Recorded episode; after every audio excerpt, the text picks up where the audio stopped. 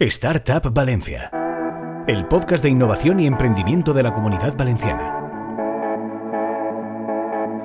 Hola y bienvenidos a Startup Valencia, el podcast de innovación y emprendimiento de la comunidad valenciana, un programa en el que cada semana hablamos con un actor del ecosistema emprendedor valenciano para conocer los proyectos que se están gestando en el Polo Tecnológico de Innovación de la Autonomía. Hoy tenemos con nosotros a Manu Moreno, VC and Business Advisor en Tevic Finance, la compañía que quiere ser el CFO de tu equipo, que es mucho decir dado los tiempos en los que estamos. ¿eh? ¿Cómo estás, Manu? Muy bien, ¿y tú, Estefanía? Muy bien, aquí estamos. Eh, te he dicho antes acabando la tarde y te ha sorprendido, ¿eh? pero no, no, queda un rato de trabajo. Bueno, cuéntanos qué es Tevic Finance eh, a qué os dedicáis y por qué se funda esta compañía. Bueno, Tevic Finance se funda, es una compañía de reciente creación, se funda aproximadamente en 2020, de una forma pues como suelen hacer este tipo de compañías, ¿no? de la necesidad de algún emprendedor que necesitaba que le echaran una mano con sus finanzas. Esto poco a poco se ha ido haciendo más, más grande. Y a fecha de hoy, pues bueno, eh, hemos trabajado con más de 100 startups y básicamente lo que hacemos, tú lo has dicho al principio, ¿no? CFO de confianza. Las startups suelen arrancar siempre con sabiendo mucho de producto, pero se olvidan que hay dos patas que son muy importantes. Una es la parte legal y otra es la parte financiera. Desde Tevig lo que intentamos es, bueno, que desde esas etapas iniciales en las cuales parece que lo único que sea importante sea vender, pues tengan alguien a su lado que les ayude a conocer lo que son las finanzas y no solamente a facturar, sino a ganar dinero también. Claro, ¿quién funda la compañía y quién decide impulsarla? Vicente Ruiz. Vicente Ruiz es el CEO, es el founder y él por su carácter emprendedor es una persona que estuvo ya trabajando en su momento en Flywire en, el año 2012, si no recuerdo mal. Estuvo trabajando en Jeff también. Es emprendedor y dijo, bueno, yo quiero, como pasa en muchas ocasiones, devolverle al ecosistema aquello que el ecosistema me ha dado también. Y así es como, como nace y poco a poco se va, se va creciendo hasta el punto en el que estamos hoy en día. Claro, ¿en qué punto acabas tú encontrándote con ellos ¿no? y decides formar parte de la empresa? Pues yo Tevig lo conozco desde el inicio prácticamente. Yo mm, inicié mi andadura en el mundo del emprendimiento en el año 2012 como director de inversiones de, Grupo Z, eh, una compañía de medios de comunicación que compró Prensa Ibérica. Y nosotros, pues bueno, pues yo llevo desde 2012 haciendo inversiones en startups, analizando proyectos, conociendo el ecosistema. Bueno, por, circunstancias, es una, etapa se acaba y empieza otra. Conozco a Vicente, pues la verdad es que los dos estamos muy alineados en, en, lo que buscamos, lo que queremos y cómo entendemos el mundo de los negocios y el mundo del emprendimiento y nos lanzamos manos a la obra a seguir haciendo grande TV. Claro, eh, hablabas de que vuestros clientes son startups, ¿no? Eh, ¿Buscáis a los clientes, los clientes os buscan a vosotros? ¿En qué estadio suelen estar?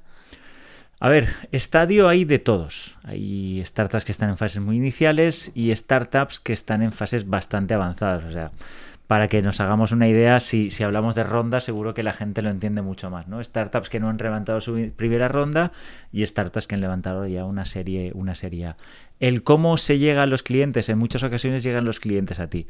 Al final hay una cosa que es muy importante en el mundo de los negocios, que es la confianza. Cuando un cliente tiene confianza en ti, evidentemente, eh, cuando preguntan por alguien que te ayude, oye, que tengo problemas con las finanzas, oye, pues habla con esta gente que te pueden ayudar. Claro, ¿Qué valor añadido creéis que aportáis y por qué externalizar ¿no? el servicio financiero? Que es algo alguien un día se puede preguntar, pero ¿no sería mejor tenerlo dentro de la compañía? ¿Por qué vosotros creéis que es mejor eh, que confíen ¿no? en vosotros?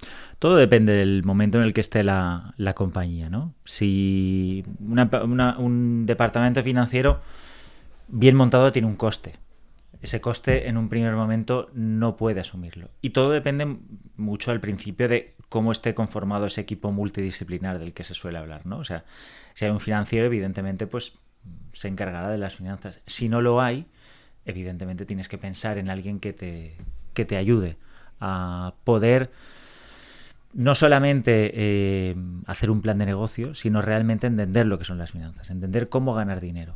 Claro, ¿qué servicios son los que más prestáis inicialmente o para qué os buscan, no? O sea, en el sentido de, pues, no sé, tráeme las facturas o te hago un business plan, poco qué es lo que hacéis. Eh, en muchas ocasiones hay que decir que, no saben realmente qué es lo que necesitan. Esto es como cuando, cuando un emprendedor te le preguntas, estás en ronda y dice, no, no necesito el dinero, ¿no? Pues en ese momento es cuando tienes que buscar el dinero, cuando no lo necesitas, no cuando lo necesitas. Pues en muchas ocasiones vienen cuando realmente tienen una necesidad acuciante de saber en qué punto están, porque van a buscar financiación, ya sea pública, privada, eh, del tipo que sea. Entonces en esos momentos es cuando suelen venir. Claro, ha cambiado mucho el modelo financiero de las startups en los últimos meses, por lo que hablamos, ¿no? De esto de se cortó la financiación, por ejemplo, eh, queremos más resultados, queremos más EBITDA, queremos más, queremos beneficios, cuando antes se parecía que era crecimiento por crecimiento. Eh, no sé si también vosotros habéis percibido ese cambio de modelo. Sí, al final lo que te das cuenta es que, eh, evidentemente, las, las, startups un poco van al ritmo que marca la financiación. Cuando, cuando ellos ven que el grifo se está cerrando, pues evidentemente sí que se fijan mucho más en lo que son los diferentes elementos que componen un, en este caso eh, una cuenta de pérdidas y ganancias, por ejemplo. Claro, ¿Y les cuesta entenderlos? O sea, porque es verdad que yo creo que cada vez se está estrechando más el modelo entre lo que era una empresa o lo que es una empresa tradicional a nivel financiero, me refiero con lo que es una startup, que antes te podían decir, es que por ejemplo los medios de comunicación, me lo decían mucho a mí, ¿no? No entienden qué es una startup ni cómo funciona pero yo creo que cada vez está estrechando más, ¿no? Reduciendo esa brecha diferencial entre las compañías. En España me refiero, ¿no? Porque luego igual te vas a Estados Unidos siguen con sus rondas millonarias en, compañías que igual no tienen, no tienen grandes pérdidas y no tienen beneficios. Sí, bueno, la, la verdad es que España tradicionalmente era un modelo más de ese estilo, o sea, desde pues creo, si no recuerdo mal, cuando, cuando aparece Wallapop, supongo cuando se cambia el modelo de crecimiento, crecimiento, crecimiento, crecimiento. Y sí que es cierto que al final esto es una, una, una inversión. Y como cualquier inversión, tú lo que quieres es que tenga, obtener un rendimiento a medio plazo. Si, si tú quieres que esa mm, inversión tenga rendimientos, los resultados en los que estás invirtiendo tienen que ser buenos, evidentemente. Con lo cual, si, si tú no tienes un plan, al final un plan de negocio no tiene que... Es tan importante y tan sencillo como que refleje lo que es la estrategia de la empresa, el por qué voy a hacer un por tres, por qué voy a hacer otro por tres y por qué voy a hacer un por dos, por ejemplo. O sea, todo eso un plan de negocio tiene que reflejar muy, muy bien cómo va a ejecutar la estrategia de la empresa. Claro, cuando llegan las compañías a vosotros, ¿qué errores son los más comunes que encontráis? Eh, o sea, no sé si cuando ya tienen empezada su actividad y decís, madre mía, menudo Cristo, he aquí montado en las finanzas, o, eso, en qué circunstancias se encuentran, que decís, pues esto igual no hace falta hacerlo así. Las, las finanzas hay que tener en cuenta que para mí es como un círculo virtuoso, ¿no? Las finanzas, a mí me gusta diferenciar lo que son cuatro, cuatro áreas, como es la administración, contabilidad, controlling, controlling reporting y lo que es la parte de análisis y toma de decisiones. En muchas ocasiones eh, lo que ves es que lo que menos valor se le da es lo que es más importante, como es la contabilidad y la administración. ¿Por qué? Porque la parte de reporting vive de la, contabilidad y de la administración y la parte de análisis vive de la de, la, de controlling y reporting, con lo cual si no tienes bien eh, hilado la parte de abajo es muy muy complicado. Y no se le suele dar excesivo valor y para mí tiene un valor bastante importante contabilizar y contabilizar bien sobre todo. Claro, eh, ¿hay algún caso que nos puedas explicar sin que se note mucho de compañía? Es, eh, pues no sé, alguna situación donde dices, deberían haber acudido antes a nosotros, no ahora.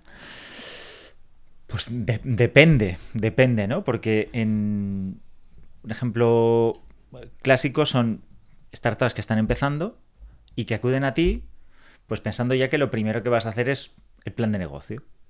Eso no es así.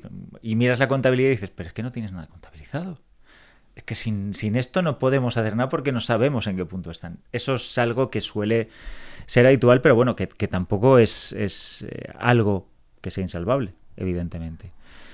Mm, podría, podríamos hablar de, muchas casuísticas, pero esta es una de, más, de las más habituales. Claro, a nivel de modelo de negocio en la compañía, ¿vosotros cómo funcionáis? Eh, ¿Como por, por, por servicio prestado, por planes? Al final lo que se, lo que se busca, el modelo, el modelo de ingreso es muy sencillo, o sea, es una, una mensualidad por la cual tú tienes los servicios de CFO externo que puede incluir tanto lo que es CFO como contabilidad, como administración.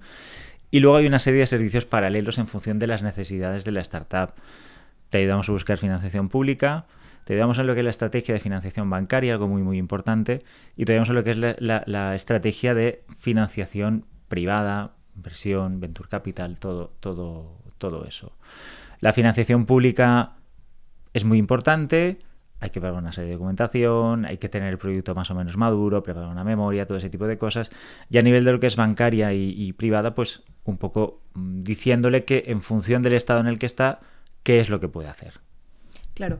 Em, ¿Qué tipo de financiación es la que más se busca ahora? Porque hablabas de financiación pública, financiación bancaria, eh, creo que tú también eres especialista ¿no? en media equity. Eh, se oye mucho el venture debt. ¿Qué se busca? A ver, eh, ahora mismo hay que tener en cuenta que los tipos de interés están por las nubes. La financiación privada, entendiéndola como business angels, venture capital, todo esto, pues también, evidentemente, eh, han cerrado bastante el grifo. Tienes la parte de NISA, pero la parte de NISA pública y VF, pero que tiene que ir acompañada siempre de una ampliación de, capital. Eh, ahora mismo, yo creo que es un buen momento para estudiar lo que es financiación bancaria. La deuda, como tú bien comentabas, el Venture Debt, ahora se está poniendo muy muy de moda para poder financiar el circulante. Pero sí que es cierto que nosotros lo que intentamos inculcar a todos los emprendedores es que la mejor manera de financiarse es de forma interna. O sea, ganando dinero y reinvirtiendo las ganancias en la, en la compañía. Claro. Eh, ¿Dónde vais a captar los clientes? Porque estás diciendo que vos buscáis algunos, otros os llegan, pero no sé qué estrategias utilizáis. Si vais a feria, bueno, me refiero a ferias, sí, madre mía, me cayó en el siglo XIX. A, evento, a eventos en el sentido, pues eventos de startups, eh, por internet. Mm, sí, sí, sí. Solemos ir a, a eventos, tanto grandes eventos como pequeños eventos, que es donde más cómodos nos sentimos, porque al final buscar la diferenciación cuando estás en un entorno muy grande pues es complicado. Pero en pequeños eventos nos sentimos bastante cómodos y nos suele funcionar bastante, bastante bien. Al final hay que tener en cuenta un poco lo que te comentaba, ¿no? Esto es una venta que es, tiene componente bastante consultivo, en el cual el periodo medio, de, tú puedes hablar con una startup mm, hoy y empezar a trabajar con ella dentro de un año.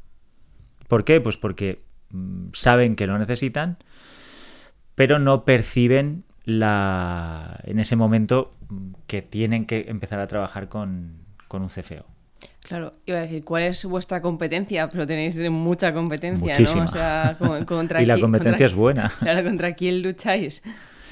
Contra nadie, realmente. El mercado es muy, muy grande y hay espacio para, para todos. Claro, ¿en qué punto decide una startup ya montar su departamento financiero, ¿no? O hay grandes compañías, es verdad, porque es verdad que ahora existe como una aura de externalización, ¿no? En el que las compañías cada vez quieren más servicios externos, entiendo también por, para de reducir ¿no? los costes. Em, entonces, ¿en qué, o sea, una compañía grande puede tener vuestros servicios o para una parte concreta de, de lo que están haciendo o para todo, o un poco cómo se plantea? A ver, el, el, el tema es muy sencillo. Nosotros tenemos la costumbre de hacer unos números de decir, oye, si tú tienes 150, 200 mil euros al año para tener un departamento financiero, evidentemente internalízalo mucho mejor. Hasta que llegues a ese punto, valora el externalizar los servicios. Es tan sencillo como eso. Claro. ¿En qué mercados estáis, estáis ¿no? De, qué mercados son las compañías que tenéis? Uf, de España? O, sea, de, todo. Todo, todo, evidentemente, startups de España, sectores PropTech, FinTech, Agrotech, de todos. De todos los que te puedas imaginar, de todos tenemos. Claro. ¿Hay algún consejo para los emprendedores para, que ordenen ¿no? sus finanzas? Ya comentabas que es importante la contabilidad, repasado los puntos también que hay que tener en cuenta, pero no sé si hay algunos consejos que ellos puedan decir, ostras, pues no lo estoy aplicando a mi compañía. A ver, es eh, nosotros, eh, no es para hacer publicidad, tenemos un... La, temporada pasada estuvimos haciendo un podcast también, una de las cosas que preguntábamos a los inversores era qué es importante en en, lo que es el plan de negocio, ¿no? O sea, ¿qué, es importa, ¿qué debe tener en cuenta un emprendedor? Al final, esto es muy sencillo. Un emprendedor ha de tener en cuenta cuatro variables. Una de ellas es saber lo que tiene en caja y saber lo que tiene que pagar. Porque la diferencia entre una cosa y otra es estar vivo o estar muerto. Eso es muy, muy importante. Claro. ¿En qué punto crees, o sea, cuando dicen al final es verdad que el 95% de las startups, eh, por ciento de las startups muere, ¿no? ¿Esto se debe a cuestiones financieras o evidentemente también muchas veces al modelo de negocio que no cuaja, ¿no? Pero también se te puede ir la mano en la parte financiera y decir al final, pues mira, acabo cerrando porque se me ha ido la olla gastando dinero y ahora no puedo pagar. Tú antes, antes comentabas, hacías el comentario de las rondas en Estados Unidos de startups que no se sabe lo que... Uno de los errores más más típicos es cuando se startup consigue financiación, eh, lo primero que hace es contratar a más gente, cambiar de ubicación, o sea, es una mala planificación financiera.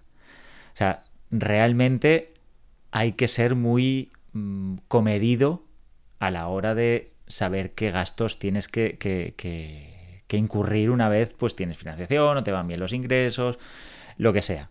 Y al final esto es muy sencillo, esto es una cuenta de pérdidas y ganancias que empieza de arriba y va restando todo lo que te vas gastando. Si te gastas más de lo que ingresas, pues tienes problemas. Entonces, mm, por problemas financieros, claro, evidentemente, si no haces una buena gestión económico-financiera, pues estás abocado al fracaso. Claro, esto choca con la cultura de las también de las startups de que yo creo que ahora pasa cada vez menos de fiestas, de vamos a retribuir al, ¿no? al personal. No sé si esto cada vez se va viendo por lo que hablábamos de que hay que ajustar balances, porque es verdad que los inversores cada vez buscan más balance, ¿no? Eh, aparte de ver que el modelo de negocio puede crecer, pero es como si estás eh, disparado, pues igual no te invierto y prefiero que tenga un balance ajustado y que vayas a crecer menos, no, pero me des más seguridad. Así, tú, tú lo has explicado perfectamente, Estefanía. Al final lo que, lo que hay que tener muy claro es que el, camino es largo, el objetivo al final, una startup, cualquier proyecto que nace, pues tiene varias salidas y no son muchas. Salida a bolsa, que me compre un tercero o sea una compañía tan grande que pague, eh, que cotice, eh, que, bueno, que pague dividendos. O sea, realmente no tiene, tiene diferentes caminos, ¿no? O sea, y lo que se ha de tener muy claro es cuál es la estrategia y que no desviarme en ningún momento del camino. Como tú bien decías, pues es bastante. Yo ahora hace tiempo que no veo. Sí, sí, es que se ha reducido bastante la festividad, ¿no? En las startups. Porque realmente, pues bueno, pues, pues, pues al final el, propósito eh, es hacer que la empresa, que la compañía sea rentable. Si para ser rentable tú tienes que motivar a tus empleados, oye, perfecto. Cada uno tiene que utilizar aquello que, que mejor le, va. Pero bueno, yo creo que, que al final eh, cada startup, cada compañía tiene su camino, sabe qué es lo que tiene que hacer y pues lo que decíamos, ¿no? Cada vez se ven menos fiestas de este estilo. Claro, estaba pensando que me parece curioso que cuando hablamos de los cofundadores de la compañía, muy, muy pocos son el CFO. ¿eh? O sea, siempre dice como el CTO, el CMO, el CEO, pero ¿dónde está el CFO? Esto, esto, esto son, son todo modas, ¿no? O sea, eh, antes, tú, recuerdas en las presentaciones de los DEX, siempre estaba la, slide del equipo multidisciplinar. Ahora ya no se habla de equipo multidisciplinar. O sea, ahora, pues, pues ingenieros, marketing. Pero el CFO es como, incluso igual que la parte legal, ¿eh? son los grandes olvidados. Son los grandes olvidados. Y a ver, yo conozco casos de, de, startups que por un mal pacto de socios al principio, pues han tenido que cerrar. Es igual de importante y las finanzas son importantísimas. Entonces, no se, se le suele ver como el de los números. Bueno, pues es que los números son muy importantes. Queda por saco. sí, sí, sí. El que, oye, no, oye, pues no, no, te vas en primera clase, te vas en clase turista. No, hombre, no. Que hemos conseguido. No, me da igual lo que hemos conseguido.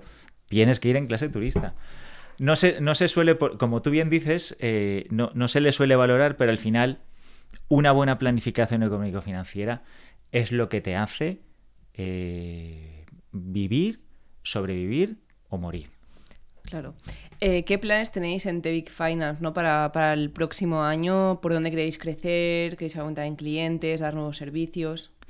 A ver, a nivel de, servicios, te comentaba antes la parte de, estrategia de financiación bancaria, porque sí que hemos visto que, hay un abanico de productos bancarios muy, muy desconocidos tanto para startups como para pymes, muy, muy importante. También queremos crecer en la parte de financiación pública. Entendemos, entendemos que, son dos vías de, crecimiento bastante importantes. Y luego queremos seguir mm, creciendo de la mano de nuestros clientes. O sea, al final tú lo que puedes hacer es buscar cada día más clientes o ir creciendo con tus clientes. Eso es bastante importante también. O sea, que, porque eso significa que nuestros clientes se van haciendo grandes. Y si se van haciendo grandes, tú les estás ayudando también. Claro, busca una compañía de financiación, rondas de financiación. Eso es como muy poético, ¿no? es justicia poética. no, no, no, la verdad es que, es que no. Ya ves bien las cuentas. Bootstrapping total. Genial, Manu. Pues yo creo que con esto nos quedamos. Ya nos has dado consejos, nos has dicho el por qué hay que tener un, obviamente un CFO en la compañía. Ya vamos a los CFOs a montar empresas ¿no? más, más sanas y con las cuentas más ordenadas. ¿Tú, tú recuerdas, Estefanía, y disculpa que te corte, antiguamente en, en, las multinacionales el, el, el CEO era el anterior director de marketing o director comercial. Totalmente. Ahora, son los financieros. Sí, sí. ¿Por algo será? Totalmente. Pues con este mensaje lo dejamos. Muchísimas gracias, Manu. Y a vosotros os esperamos en el próximo podcast. Muchísimas gracias. Encuentra todos nuestros podcasts en nuestra web 999plazaradio.es o en tu plataforma preferida. 99.9 Plaza Radio, la voz de Valencia.